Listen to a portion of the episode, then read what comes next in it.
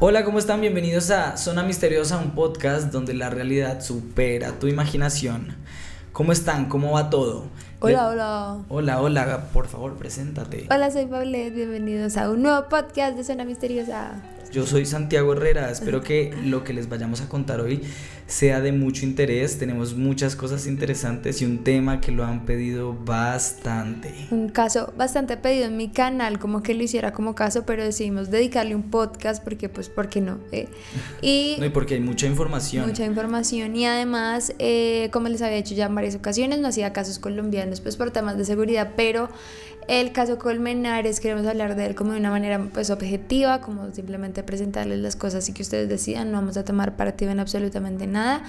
Y pues nada, simplemente informarles y... Sí, para las personas de pronto que no se han visto la serie, para personas que no tienen ni idea que- de qué fue lo que pasó aquí en Bogotá, pues bueno, les vamos a contar uno de los casos más misteriosos en toda la historia bogotana, se podría decir, creería yo, ¿no? Sí, yo creo que de Colombia en general. Sí, o sea, seguro. Fue Muerte- bastante impactante. Una muerte que no se ha resuelto, pero ni cerquita.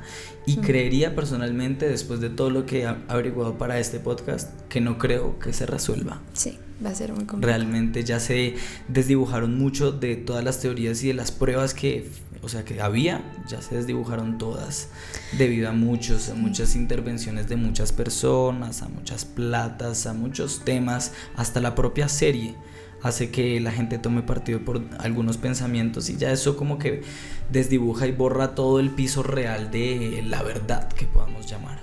Sí.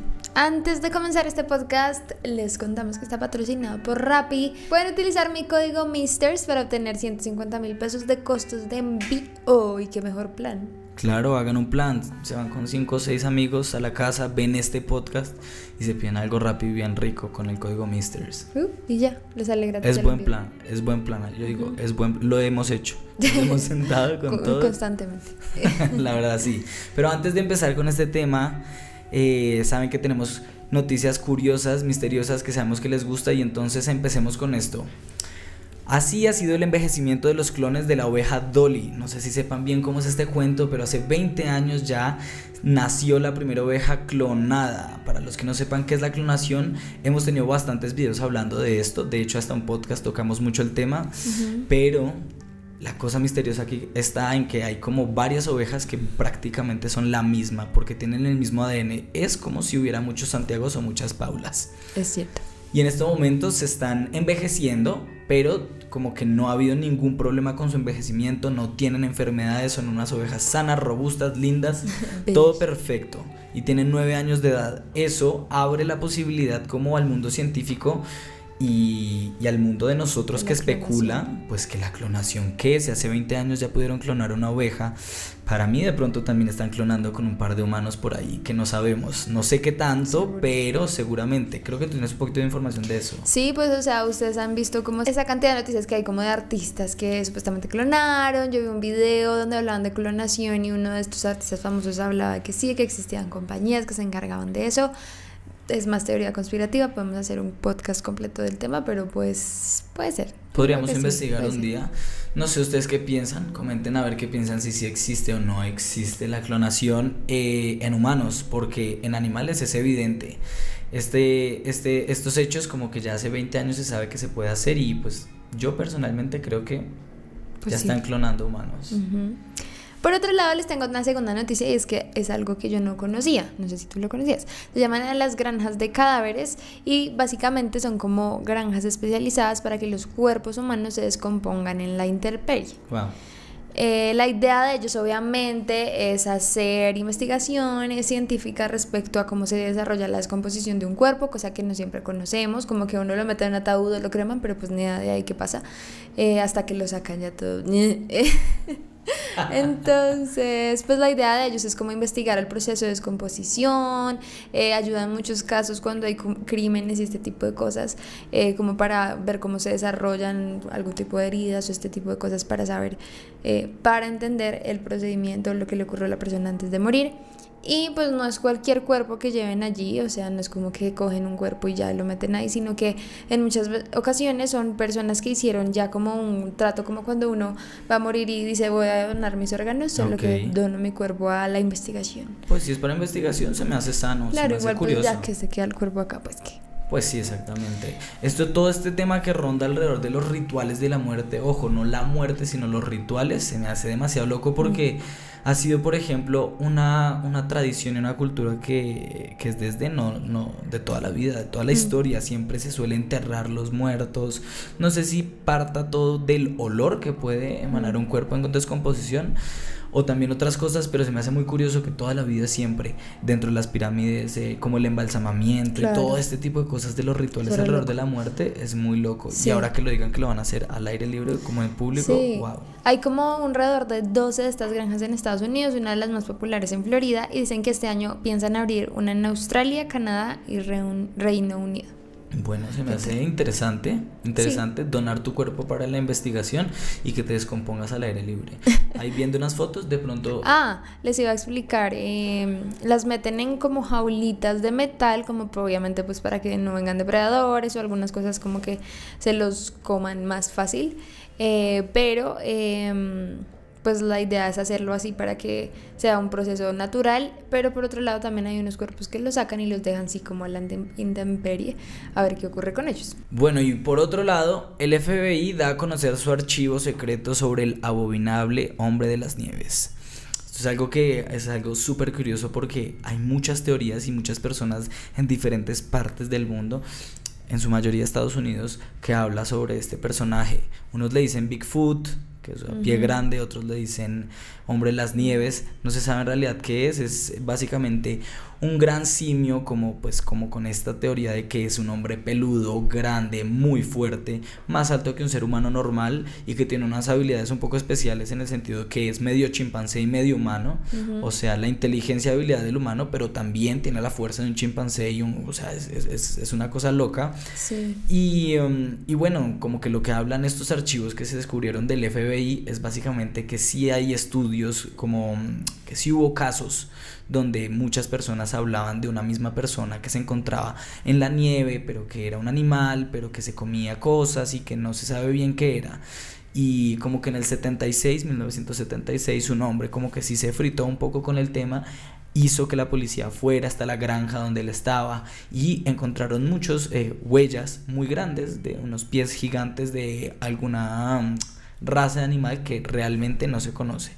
Bueno, no sé qué tanto esto nos puede decir si sí es en verdad todo este cuento de pie grande o no, pero sí abre la posibilidad a que exista. Entonces ustedes juzgarán en la casa. A mí se me hace que puede ser uno, un animal que de pronto mutó de alguna otra forma y, y puede vivir en la nieve sin problema. Sí, como resguardado en los bosques. Hay muchas teorías sobre eso, hay muchos supuestos avistamientos, podemos hablar de eso en otro también. Sí, pasa que nosotros aquí en ciudad de pronto no lo tenemos tan claro y no porque como que no hay bosques extensos. Bueno, en Canadá y en el norte de Estados Unidos y en toda esta parte, a ver. Igual Bigfoot y eso es como re gringo, ¿no? O sea, porque casi acá no se escucha como historias de pie grande. Pues porque no hay nieve. Pero bueno, sí, obviamente. Es que también, según yo he escuchado, Bigfoot o lo que sea, no solo está en la nieve, sino en bosques también. Y Como pues, lugares así como medio. Ojalá no sea una de las locuras de los gringos, pero pues ahí está el tema para que lo investiguen. Qué susto. Yo me muero si veo esa vaina en vivo. o sea, sería ver como una estatua gigante, pero en vivo. no, no. Bueno, cuéntame tú qué más tienes. Y la última noticia no es misteriosa, sino es más como que abramos los ojos respecto a lo que está ocurriendo y es que un estudio muestra que las plantas se están extinguiendo dos veces más rápido que el resto de especies. Wow. Entonces, básicamente han desaparecido en los últimos 250 años 600 especies. Eh, que es más del doble de los mamíferos, de los pájaros y los anfibios que han desaparecido pues últimamente. Entonces es una cifra bastante alarmante, creo que tenemos que preocuparnos un poco por el tema porque eso conlleva como una desnivel de todo el ecosistema, por así decirlo. Es que básicamente si se muere una especie no, no se muere sola, sino que algún otro animal en su coexistencia pues dependía de esta especie, de esta planta y bueno, todo se empieza a afectar poco a poco. Como por ejemplo, y eso eh, seguramente lo aprendieron en el colegio muchos de los que nos están viendo, somos como el producto de muchas colaboraciones biológicas. Por ejemplo, nosotros los humanos no podríamos existir ni un mes si no existieran las abejas, por ejemplo. Sí. O sea, es una cosa de locos que visto B-Movie? Eh, es como una peli animada de una abejita y pues básicamente entran en juicio porque los humanos quieren acabar con ellas, pero se dan cuenta que son vitales. Qué lindo. Eso está chévere porque en, verdad como que la gente no es consciente de eso, pero esas abejitas, esa que uno le hace así porque lo pica, lo que sea, esa abejita está ayudando a que uno pueda respirar porque es polinizadora. O sea, como que expande todas las plantas que realmente son las que nos dan el oxígeno. Sin las abejas, seremos fritos, amigos. Así que todos a cuidar las plantas. Los consejos que dan acá es básicamente que pues dentro de la crianza de las nuevas generaciones sea como reconocer cuáles son las especies de su país, cuidarlas, plantar árboles y o bueno cualquier otro tipo de cosa y también eh, como conservar los herbarios y jardines botánicos que existen. Me parece perfecto que esa sea la conclusión. Y bueno, sin más preámbulo, entrando en detalle y en materia importante, empezamos a hablar de el caso Colmenares. Tan, tan, tan, tan. Bueno. Esto va a estar interesante. Nos vamos a extender acá un poquito. Va a estar cool, tengo mucha emoción y también quiero que toda la gente participe mucho porque sé que todo el mundo tiene información. A ver, mucha gente por la, por la serie Netflix se puso súper a investigar y a leer cosas y todo eso. Entonces por ahí cuéntenos cosas que nosotros no sepamos. Vamos a acercarnos al tema muy como también ustedes lo harían. Investigamos, miramos la serie, nos dimos cuenta de cosas y gente también que conocemos. gente que conocemos un poco y cosas que no conocemos tampoco. O sea, todo un misterio y se los vamos a contar. Bueno, cuéntanos entonces qué pasó esa noche, qué es el caso Colmenares. Bueno, antes de comenzar les vamos a contar como los hechos de manera muy resumida, qué fue lo que pasó esa noche y por qué cómo fue tan impactante, pues alrededor de, de por sí como la justicia colombiana ha sido muy importante. Era la noche del 31 de octubre de 2010, es decir, Halloween. Normalmente acá en Bogotá lo que hacemos pues las personas de nuestra edad y jóvenes es salir de rumba eh, a una zona de la ciudad que es la 85, la zona T. Es una zona muy popular eh, acá, llena de bares, restaurantes, pero pues más que todo así como rumbeaderos y cosas para ir con pues muy buena fiesta. Rumbeaderos alias boliche, alias bar, antros, bueno, para que entiendan, pero es muy común, no es una zona, es peligrosa sí, pero como cualquier zona de fiesta de, de cualquier parte del mundo, ¿no? O sea, para que no se imaginen que ellos estaban, se fueron a bailar al lugar más down de Bogotá, no para nada. Un lugar bien, buena zona, normal, tampoco pero normal. Sí, está bien. Eh, y básicamente se reunió como un grupo de amigos de la Universidad de los Andes. Los que no saben, la Universidad de los Andes es una de las universidades más reconocidas de Bogotá. Es una de las, creo que la más costosa de Colombia. La más costosa de Colombia, sin duda. Eh, entonces, pues obviamente estudian personas adineradas o de pronto personas también como con... Que están haciendo un gran, gran, gran esfuerzo, creería yo. Porque también que tienen becas muy pues, costoso. es bastante, bastante costosa. Pero pues es una de las mejores. Y fue un grupo de amigos, entre ellos Luis Andrés Colmenares, Jesse Quintero, Laura Moreno, eh, entre muchos otros más, eh, a rumbear, por así decirlo, esta noche. Eh, en este lugar, al final, la discoteca, perdón, la discoteca se llamaba Penthouse. Y pues fueron a, a celebrar su Halloween, normal como cualquier otra persona. Alrededor de las 4 de la mañana, hora local de, de la siguiente mañana, eh, la policía recibe una llamada de una chica que dice que pues se le perdió un amigo, que no lo encuentran, que por favor vayan los bomberos a ayudarle a, ubicarlo, que después Luis Andrés Colmenares no aparece, eh, después de supuestamente haber caído dentro de un caño que se conoce como el caño El Virrey, que está en un parque, eh, por muy cerca de esa zona, como unas tres cuadritas, tres bloquecitos de esa zona más Caño también para que lo entiendan es como de como un riachuelo de pronto también construido, tiene como unas... Eh, aquí igual les pasaremos fotos para que entiendan un poco, no es un río como para que se imaginen pues una cosa, un caudal, no, para nada, es un, ni siquiera riachuelo, digo, es un caño, es un hilo de agua que corre por la mitad de todo un parque. Negras cuando llueve, ese tipo de cosas, como que no siempre estaba con agua. Eh, y pues ellos fueron, hicieron más o menos 20 minutos, según cuentan, de revisión en el lugar no encontraron absolutamente nada, no estaba por allí absolutamente nadie y pasaron 16 eh, horas después, recibieron una nueva llamada a las 9 de la noche del siguiente día, diciéndoles como, oigan, ayúdenos en verdad a revisar otra vez. Em, y finalmente encuentran el cuerpo sin vida justo en este caño de Luis Andrés Colmenares cosa que no había ocurrido la noche anterior y justo revisaron ese mismo lugar, pero pues bueno, ya ahorita vamos a entrar en Ahorita hablaremos de todo, exactamente. Eh, y ahora sí como que les presentamos a las personas de este caso, eh, uno que es Luis Andrés Colmenares, él era un joven, em, él tenía para esta época 20 años, estaba estudiando también en la Universidad de los Andes eh, de las dos carreras que eran Economía e Ingeniería Industrial, estaba haciendo doble programa. Y él, sí, total, y él no era proveniente de, de Bogotá, sino de Villanueva, en La Guajira. La Guajira, para los que no saben, es una zona de Colombia que queda al norte. Eh, que es más como Caribe, playa, entonces pues, costeños, otro acento, son morenos. Se conoce que son pues de piel más oscurita que las personas del interior eh, y él era proveniente de allá. Entonces él fue el primer, pues la persona de la que hablaremos pues básicamente en este caso, eh, que fue de rumba esta noche con ellas. La siguiente persona es...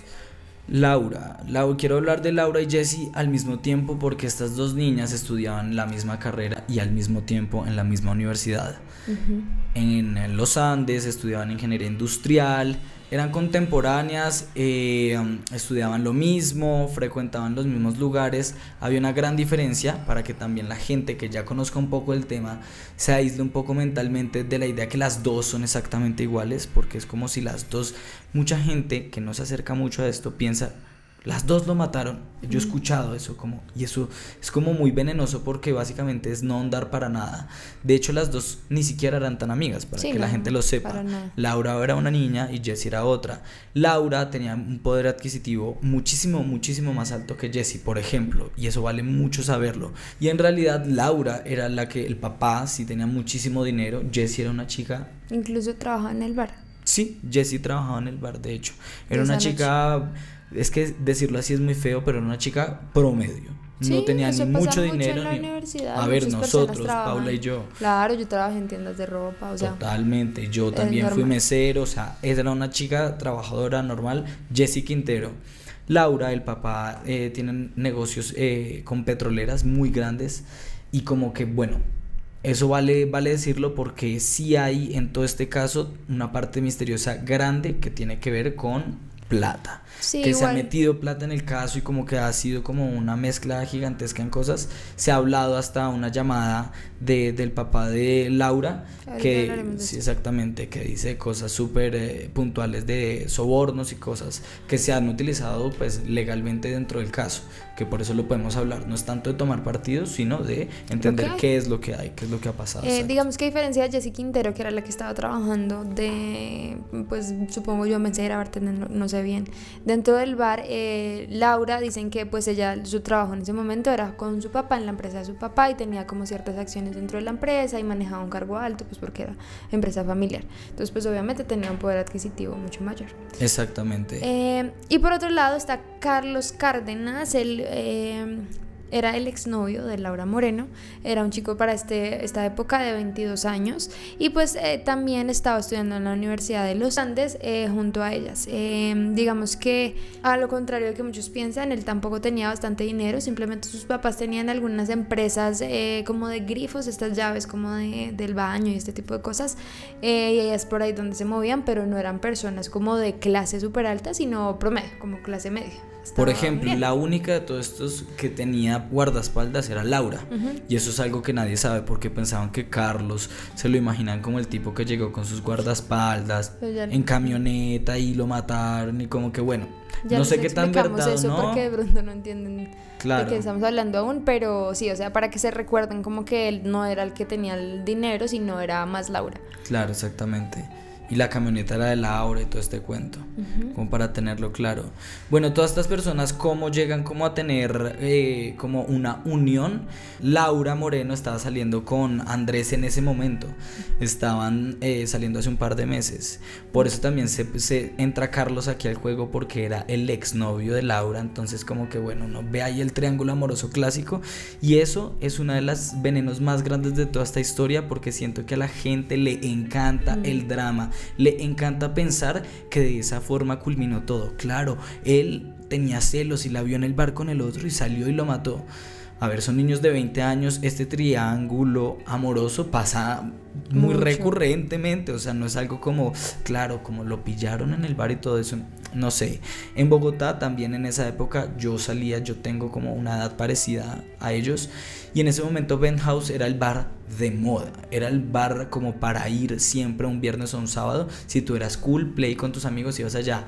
¿Qué pasa? Se comprobó y, Carlos después dijo que sí había estado en el bar e, ese día que sí había estado como en el momento, pero que no se habían saludado con su exnovia. Claro, es ahí donde vamos a entrar a las versiones, porque obviamente como son tantos los implicados y las diferentes versiones, pues hay como diferentes maneras de que uno dice que pasó de una manera, de uno de otro de otro. Porque obviamente cada implicado tiene una versión diferente o pues han ocurrido pues hasta inconsistencias respecto a eso. Yo voy a contar primero la de Laura y Jessie. Hay una que es como la versión de las dos porque ellas en un momento dado empezaron a en realidad se pusieron de acuerdo de alguna otra forma a hablar la misma versión ante la ley. No sé si se pusieron de acuerdo, si es la verdad, lo que sea, pero la versión que ellas estaban mostrando era que, bueno, ellos salieron más o menos a las 3 y 15 de la mañana, en ese octubre del 2010, eh, salieron con Luis Colmenares y estaba muy ansioso él, también creo que estaba borracho, estaban diciendo, y, y él a la salida eh, unos se fueron por la camioneta de Laura y ellos tres salieron caminando y él dijo que tenía hambre y se fueron a comer un perro, un perro caliente. En ese momento llegan a la 85, sobre la calle 85, se ponen a comer perro. Eh, Laura y. Que es muy normal, antes de que sigas, que es muy normal que hayan puestos de comida de este tipo en la calle. O sea, no es como que haya una tienda o algo así donde tú vas y comes perro, sino en la calle hay gente que pone sus puestos ambulantes de perros calientes. Exactamente. Bueno, y la versión eh, de Laura y Jesse básicamente dice que en ese momento, después de comerse el perro, eh, Colmenares salió corriendo hacia un lugar que es el Parque El Virrey, que queda, no sé, pónganle como unos 5 o 10 minutos caminando lento, corriendo pueden ser unos 3 minutos. Entonces, básicamente, eh, Colmenares salió corriendo hacia, hacia el Parque El Virrey y lo que expresa Laura, que es algo que, por ejemplo, Jesse no puede saber porque estaba en el lugar de los perros, pero lo que dice Laura es que cuando lo vio salir corriendo, claramente era muy oscuro, era muy de noche, salió corriendo y ella solo vio como la silueta de él que se desaparecía en la nada y cayó en el caño. En ese momento, eh, una de las inconsistencias o cosas raras que pasó es que ella tenía el celular de, Colmenares en la mano y le hizo una llamada a, a Jesse y le dijo, ven que estamos acá, pero muy afanada le dijo, pero él se cayó al caño, ven por favor, que él se cayó al caño, por favor, por favor, ven. Y eh, Laura eh, como que los esperó en el parque, llegó Jesse con la camioneta con los amigos y se pusieron a buscar como locos por todo el parque, ella dijo que se cayó, ella dice también que ella bajó a la, al caño, al caño del virrey y no lo encontró, no lo encontró, como que no lo vio. Es, es bueno, ahí entran como ya las, las teorías que uno quiera decir si sí o si no eh, si estaba tan oscuro como para que ella no pudiera ver a dos o tres metros por mucho que puede estar el, el, fondo del caño no es un caño que uno diga a ver de 15 metros el agua para que se hagan una idea en ese momento ese día por declaraciones de los bomberos estaba a 15 o 20 centímetros de profundidad como para que se hagan la idea. Sí pasa agua pero bueno ahí van entendiendo un poco por qué es el misterio. Entonces dice Laura que salió corriendo eh, Luis Andrés Colmenares desapareció la silueta de él en, la mitad del parque, que probablemente sí estaba muy oscuro, eh, y cayó en el caño. Después cuando llegaron a ver, no lo encontraron. Eh, ahí hicieron la llamada, que es lo que dice Pau, que llamaron a los bomberos, también se acercaron a la estación de policía, que justo en ese parque hay un CAI, y eh, llamaron a los bomberos para hacer la inspección. Esa es como la versión. Y de ahí para adelante, pues todo lo que ha pasado. Porque en la inspección lo que pasó fue que los bomberos hicieron como una búsqueda. No se, no cruzaron totalmente el túnel como de ese caño donde después fue encontrado eh, Colmenares, sino que con una linterna desde un par de metros, eh, no un par de metros, pero desde una distancia prudente, hicieron como la revisión de todo el túnel con una luz y no lo vieron. Eso pasó en la madrugada. Sí, ya allí entra la versión de la familia de Luis Andrés y es básicamente que la mamá dijo que alrededor de las 6 de la mañana el hermano de Luis Andrés recibe una llamada de los amigos y le preguntan como, oye, Luis está en tu casa, por favor revisa o algo así, y él dice no. Entonces le dicen, mira, hace rato no lo encontramos, lo estamos buscando por todos lados y no está. Entonces, pues obviamente le dice a su mamá, ella se levanta de una, van hacia allá, eh, pues a tratar de buscarlo. Sin embargo, no lo encuentran. Ella va como a estaciones de policía, va a hospitales, como a ver qué onda. Eh, pero no pasa nada. Ya después ella lo que hace, ya al siguiente día, pasadas varias, varias horas, es rogarle y rogarle a los bomberos que vayan otra vez a hacer una búsqueda.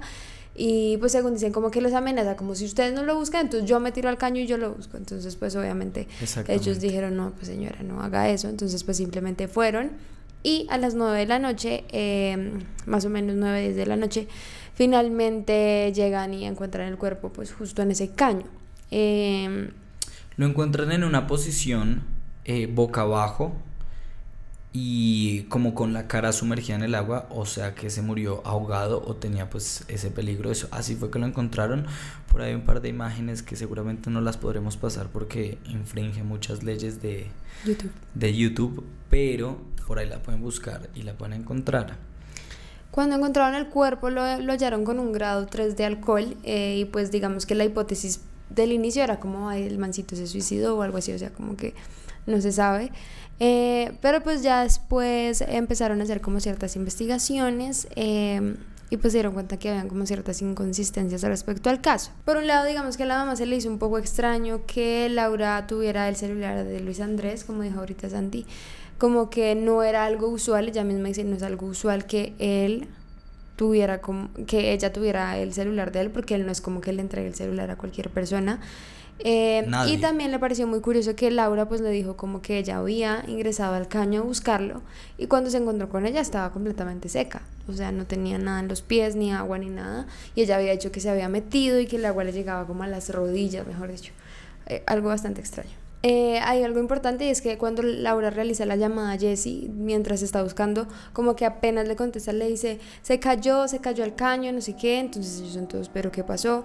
Y ya cuando llegan, pues digamos que ahí es donde empieza como toda esta aventura, porque pues ellos tampoco saben mucho porque no estaban dentro de la escena del, crimen, por así decirlo.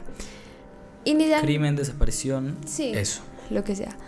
Inician como otras versiones también, entonces obviamente se desata una investigación porque em, al principio se ve como la hipótesis de esto, que fue una muerte accidental por el estado de embriaguez de Luis, Luis Andrés, entonces que se cayó, cayó justo eh, de boca abajo. se lo llevó el, caudal del río eh, y terminó muerto pues también por ahogamiento, porque pues no se levantó. Pero pues había cosas que no, no se ajustaban a esa versión entre esos, pues cuando se dieron los resultados de la autopsia, al principio, valga decir que se hizo una autopsia, pero no se inculpó a nadie de los hechos. O sea, básicamente fue como que se, se le procesó todo y como que se le revisó, pero no habían supuestamente encontrado nada de evidencia que indicara que había sido algo diferente a un accidente. Sí, aquí dice que las autoridades originalmente establecieron que la muerte de Colmenares había obedecido a un suicidio. Sin embargo, la familia Colmenares nunca aceptó esa teoría y es lógico. Digamos que ya hubo dos cosas que la mamá vio y que fue extrañas para ellas. Una, dicen que ella tuvo un sueño con Luis Andrés en donde Luis Andrés le decía que sacara su cuerpo de nuevo de donde lo habían enterrado porque a él lo habían asesinado. Y dos, cuando fue el funeral de él, ella se acuerda que llegó Laura Moreno eh, y como que eh, se acercó al, al, ataúd y le dijo, perdóname Luis, perdóname, y como que en una actitud bastante extraña, pues pedir perdón, ¿por qué? Entonces eso le denotó como a la familia cierta curiosidad y ellos dijeron, no, acá hay algo raro, sacaron el cuerpo y allí se pasa la necropsia, que ya no es la autopsia, sino post muerte y sacarlo. Eh, se llama necropsia, descubrieron algo bastante curioso y es que él tenía una fractura lineal frontoparietal derecha, básicamente una fractura en el cráneo del lado derecho, pero dentro de lo que ellos habían encontrado, como eh, los forenses habían escrito, es que tenía solo una fractura. Y cuando lo volvieron a sacar, como que se dieron cuenta que esto era falso, que habían de pronto alterado la autopsia y tenía en realidad siete siete fracturas en el cráneo. Ahí empieza todo, todo, todo a desdibujarse, como lo dije al principio. Este caso tiene como una dosis gigantesca de, de misterio, pero yo se la adjudico muchísimo a que pasaron muchas cosas fraudulentas.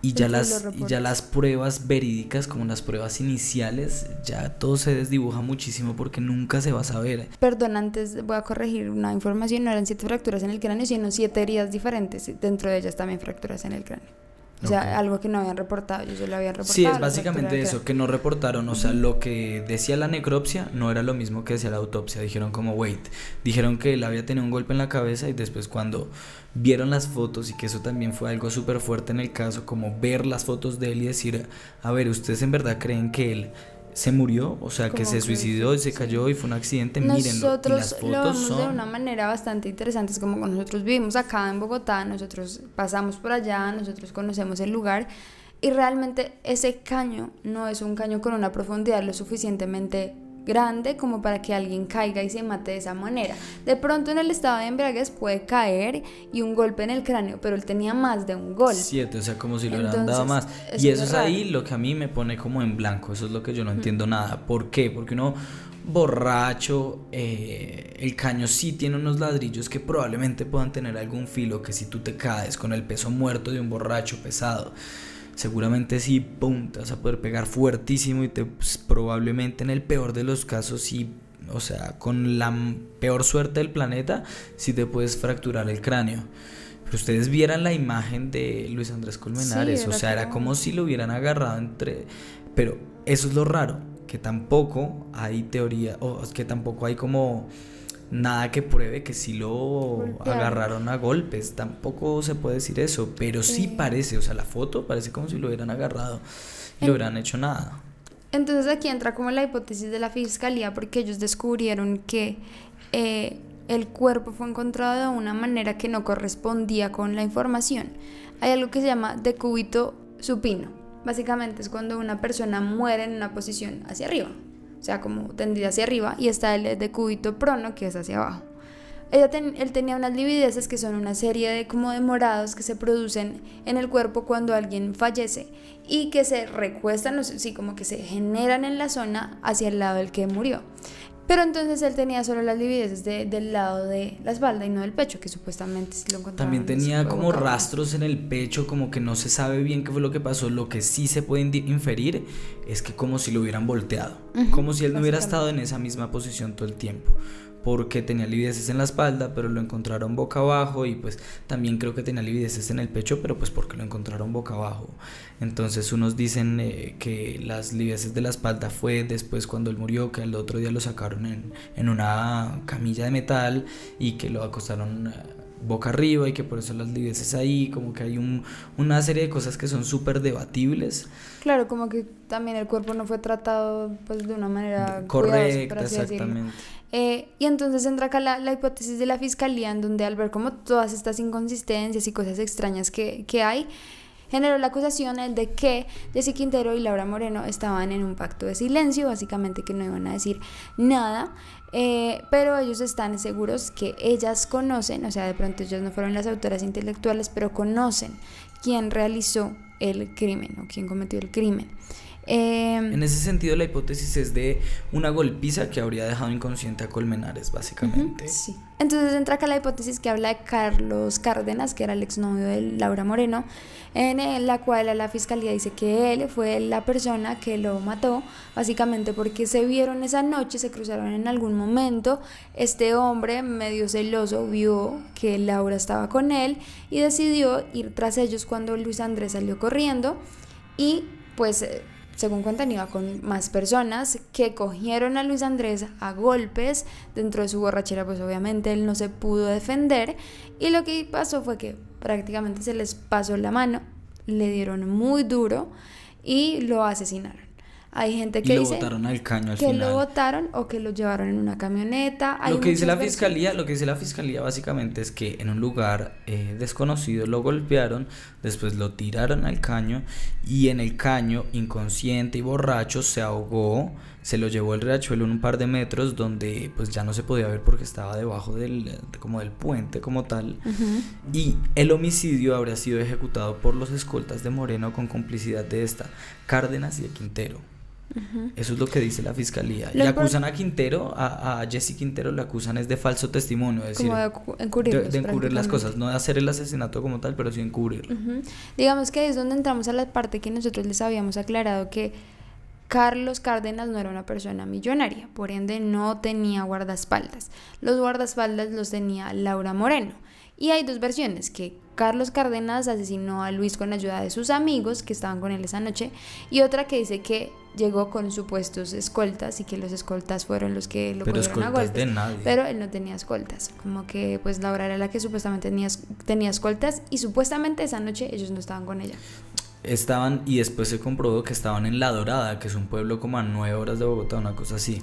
Obviamente la fiscalía imputó cargos sobre Carlos, eh, Carlos Cárdenas eh, de homicidio agravado doloroso y soborno. Eh, le pasó un tiempo en la cárcel por proceso, como mientras le dictaminaban un juicio final, eh, pero al final salió absuelto de esto porque nunca hubo la manera de comprobar los hechos y se dieron cuenta de algo importante. Y es acá donde podríamos entrar a, a los falsos testigos. Eso es importante y también sale en la serie Netflix. Eh, de alguna otra forma se hablaron que existían falsos testigos porque entre varios, el primero fue súper creíble, pero después entraron un par de más testigos que la, la- el cuento no casaba entre ellos. Tres diferentes, Jesús Alberto Martínez, José Wilmer Ayola y Jonathan Martínez. Fueron los falsos testigos que la fiscalía como que compró para dar la versión o ganar ellos el juicio. Esto fue muy polémico, o sea, acá les digo como que realmente en Colombia ha sido un boom, es por la, no sé cómo decirlo, las fuerzas y los poderes que se han movido dentro de este caso. Sí, se total. enfrentaban abogados de talla internacional, en este caso, de... Los mejores abogados de Colombia estaban Ajá. en ese caso, se interesaron de parte de la fiscalía como que estaban eh, los mejores exponentes y de parte del ente privado estaban eh, como Abogados. los abogados más costosos del país. Entonces, obviamente, hay una batalla de, de yo quiero ganar, pero yo también. Entonces, por una parte, los abogados de, la, de las víctimas, digo, de los victimarios, justamente, eh, nunca lograron tampoco comprobar que lo que ellos decían era verdad, pero tampoco la fiscalía logró comprobarlo. Entonces, siento que en un afán de hacerlo y de quedar bien, pues la fiscalía, por parte de un fiscal eh, en específico, eh, compró unos falsos testigos que ellos fueron los que dijeron, ay, yo vi esa noche a Carlos Cárdenas en, en este lugar golpeando a Luis Andrés y yo después vi que se lo subieron a una camioneta, luego apareció otro que decía que él también estaba en ese punto y que vio al otro testigo más a ellos tres eh, golpeando a Luis Andrés y estaba también Laura. Entonces esa versión fue la que hizo que le imputaran cargos a Carlos. Eh, pero al final nunca se logró comprobar y se comprobó sí que eran falsos testigos. Aquí yo tengo un texto que es como que explica un par de cosas interesantes de este caso.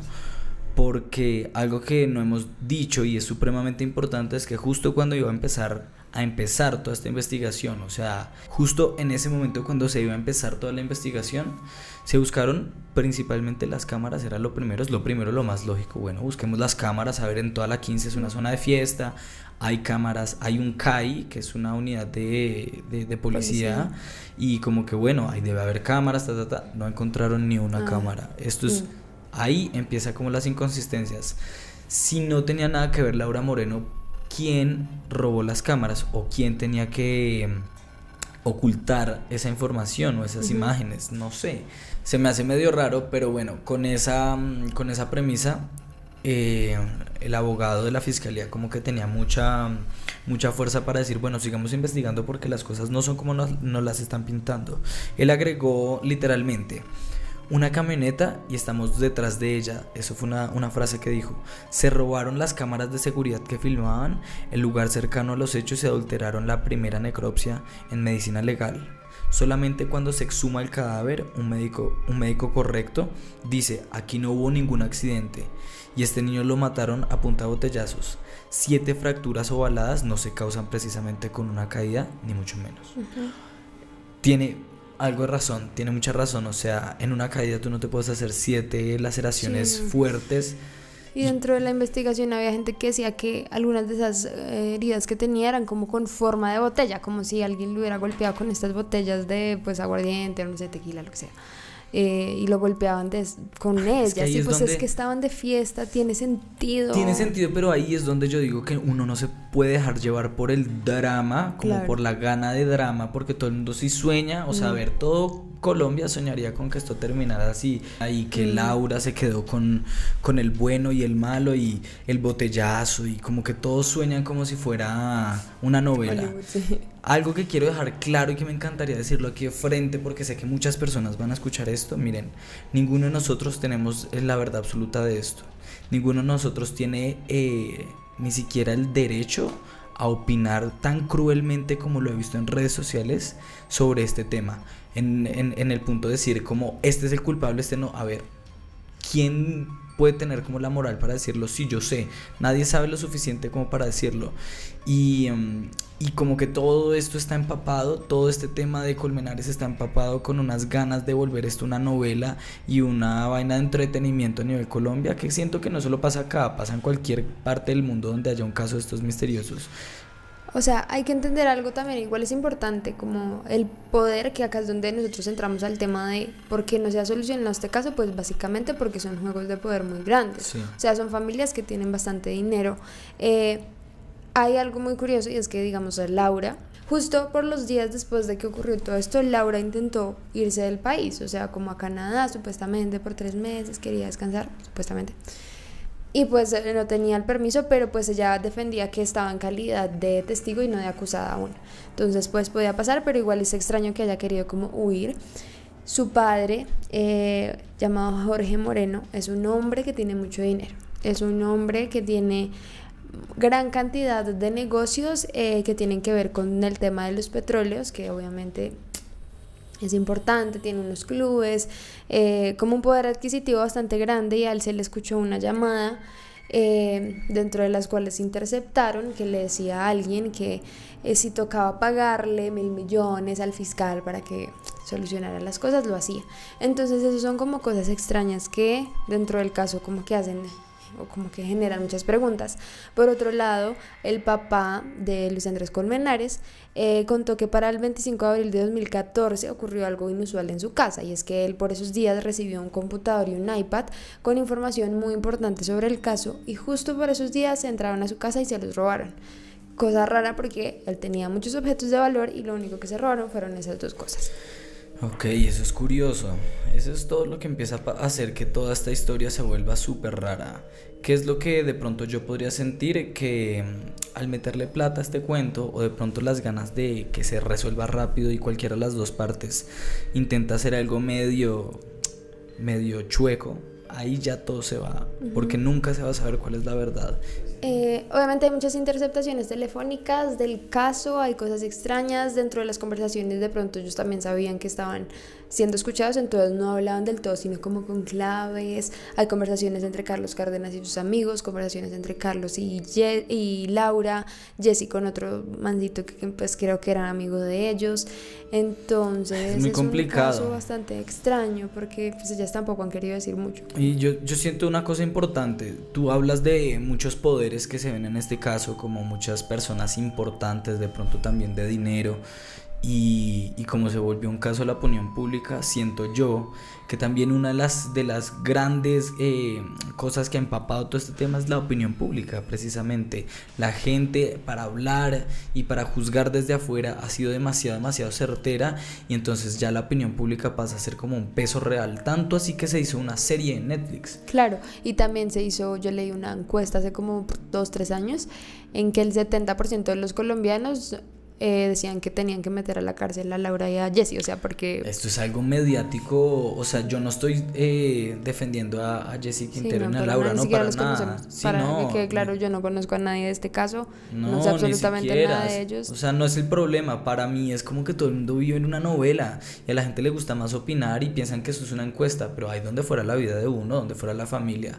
Ojo, si uno no sabe nada, ponerse ahí a, a tirar la arenga, pues métanla a la... O sea dejemos de pronto a otras personas que tengan conocimiento y todo eso, que, que juzguen tan, tan certeramente como lo hace la gente. De hecho, eh, no, no voy en contra porque se me hace informativo y hasta entretenido, pero el hecho de que claramente hagan una serie en Netflix y que el 80% de Colombia, desde viejos, jóvenes, de todo, vean la serie, de alguna otra forma van a inclinar su balanza hacia ella es culpable o no es culpable, y entonces es como generar polémica pública. Claro, igual ni la familia no, ni... No suma, para mí no suma. Ni Laura, ni Jessie, ni estas personas estuvieron de acuerdo con la serie, eso es algo de decirlo, como que en su momento pensaron demandarlos, pero pues pasó una serie de cosas acá en Colombia y programas periodísticos donde los llevaron y les hicieron ver, eh, y acá es donde entramos porque hay unas diferencias que ellos aclararon importantes entre la serie y entre la vida real, por si ya se la vieron. Claro, exactamente. Eso es supremamente importante porque para que la gente sepa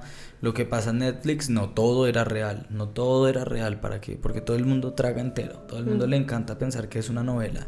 Y por ejemplo, este tema de brujería que hablaban en la serie, eh, como que la abuela y la mamá hacían como medio brujería, porque ¿te acuerdas? Nada que ver, ella era una mujer católica creyente de Dios, supremamente enfocada en Dios y nada que ver con, con brujería, entonces pues nada que ver.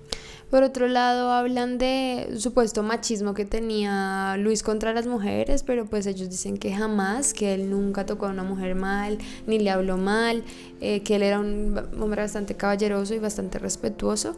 Eh, entonces que eso no, no era cierto de la serie. También hablan de como una especie de racismo que tendían contra el negro, pero es también algo supremamente falso porque hasta él en su campaña de aquí cuando lo leí me, dio mucha risa porque él fue personero o por lo menos eh, tuvo una campaña para ser personero en el colegio y la campaña se llamaba no voten en blanco voten por el negro o sea, era una persona que no le importaba ni poco su condición racial y, y, se lo disfrutaba y se notaba que era un bonachón, se notaba que era un bacán. Sí. Sí, entonces... Y, y, en la serie, ¿cómo lo ponen? Como si él fuera pues el negro segregado. Sí. Para nada, aquí en Colombia no se ve mucho ese, ese tipo de discriminación racial porque pues precisamente Colombia tiene un montón de gente de color y hace parte de nuestra sangre con toda. Sí, total, total. Entonces, pues dentro de los que encontramos, o que al menos la familia dijo que que no pasaba de la serie eran esas cosas. Eh, digamos que actualmente el caso no se ha resuelto, o sea, el caso sigue abierto, supuestamente este año pueden dictaminar otra cosa, pero no se sabe. Las únicas personas que han sido condenadas y están en prisión actualmente son los tres testigos falsos que creó la fiscalía.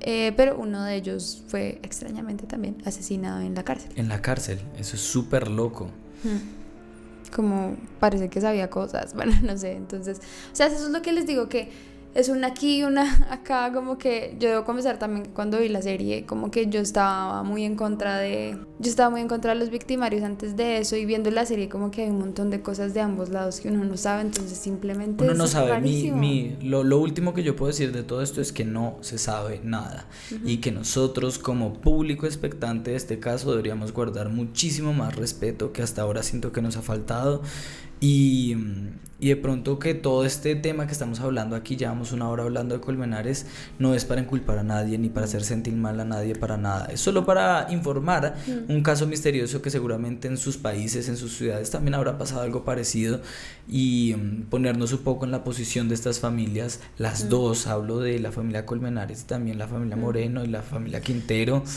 eh, y también la familia Cárdenas, que, eh, Carlos Sí, creo que desapareció. ya, desapareció, no sé bien nada cómo es esto. Bueno, en la actualidad él acabó de poner como una demanda para que lo indemnizaran porque él estuvo también preso, ¿no? Ah, Entonces, y después como que fue absuelto. Entonces él le está diciendo al gobierno como vengan, ustedes me metieron a la cárcel sin culpa, bla, bla, bla.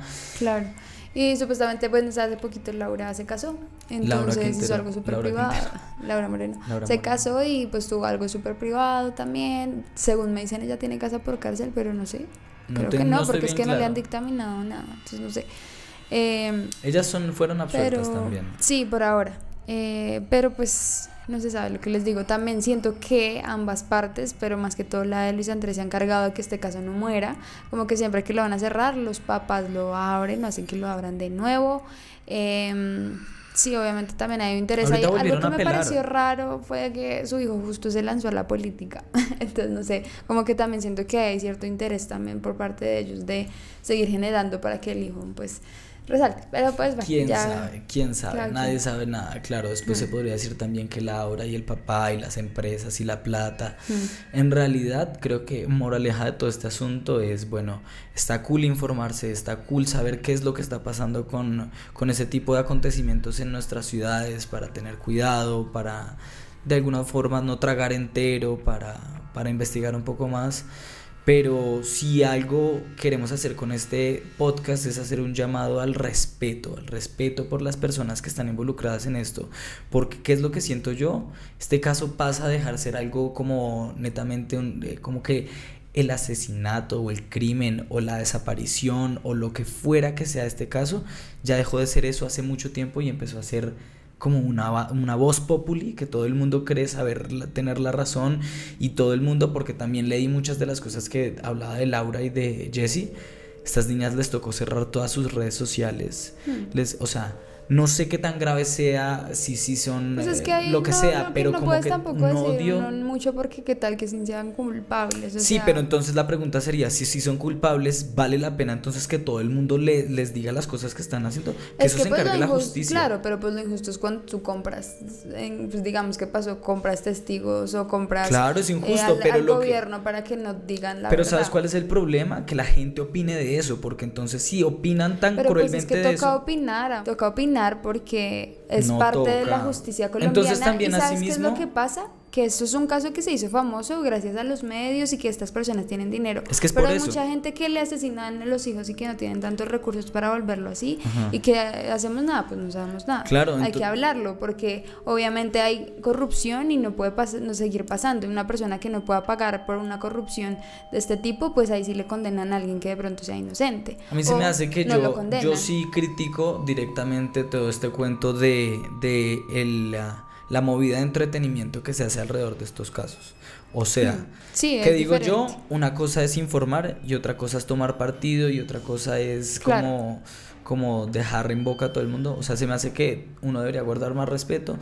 Esto, lo que acabaron de escuchar, fue lo que pasó, las teorías que hay, no estamos tomando partido de nada. Y, y claramente la invitación es a, a respetar mucho todos, todos esos casos que de pronto si no tenemos tanto conocimiento, no, no ser sueltos de boca y decir algo simple porque, porque de pronto es fácil inculpar a alguien o porque desde el celular es muy fácil tirar un comentario o algo así. Pero básicamente, sean o no sean culpables estas dos niñas y Carlos y todo esto, la realidad es que toda esta vaina es súper Black Mirror a lo que me estoy refiriendo, como que la tecnología le permite a la gente desde su celular ser juez y verdugo de todo el mundo y, y como que no se me hace. que Pero a mí me eso- parece algo importante que la familia de él también se ha encargado de que eso no muere, lo que te. Exacto. Ellos se han encargado de seguirlo poniendo en los medios y de hablar y de decir cosas. Entonces no, no es tanto culpa de- también del público, Sí, sino de... sí, no, total, de esto lo han hecho han y han querido que se vuelva así. Mm. Y también como que eso, precisamente que sea tan mediático, desdibuja todo. Exacto. Borra todo y se vuelve como, como, como una nube de teorías que jamás en la vida creo que se va a resolver a ciencia cierta.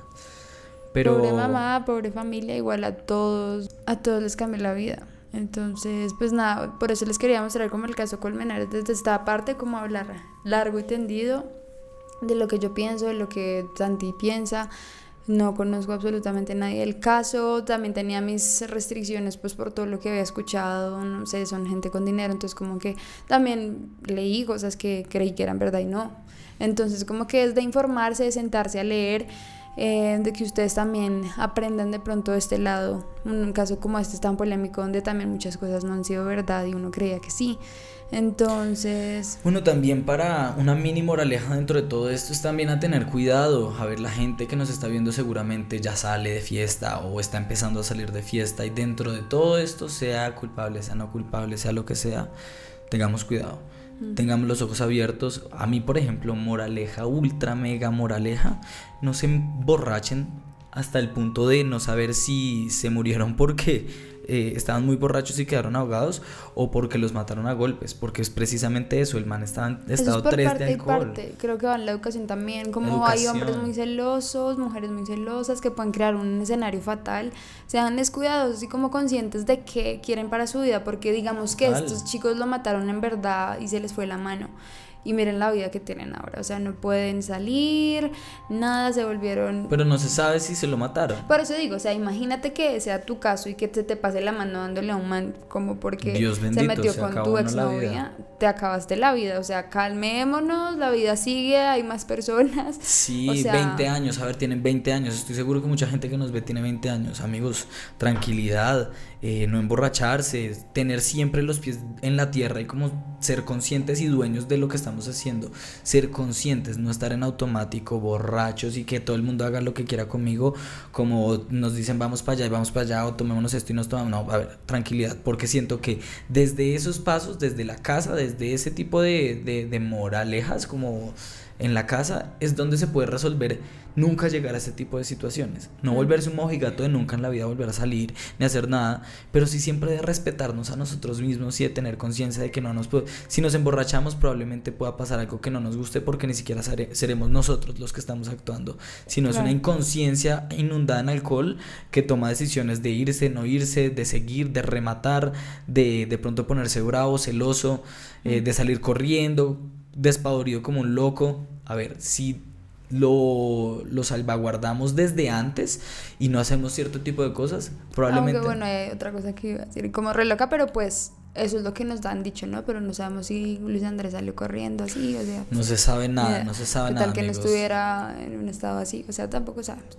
No, pero borracho sí estaba. Sí, borracho estaba, pero pues quién sabe si, si salió corriendo. O sea, esa es la versión que da Laura, pero ni idea. O sea, nunca se va a saber. Básicamente es un mar de, de, dudas todo este caso, pero esperamos que les haya gustado, que también hayan aprendido un poco, que hayan eh, entendido de pronto qué es este caso Colmenares y el que tenga la oportunidad véase esa van en Netflix y tome su propio partido con mucho, con mucho respeto, como también les había dicho, con muchísimo respeto ante las víctimas o, y victimarios, que probablemente son cualquiera de los dos, no sabemos. ninguno. No se sabe, de pronto fue otra persona. No sé.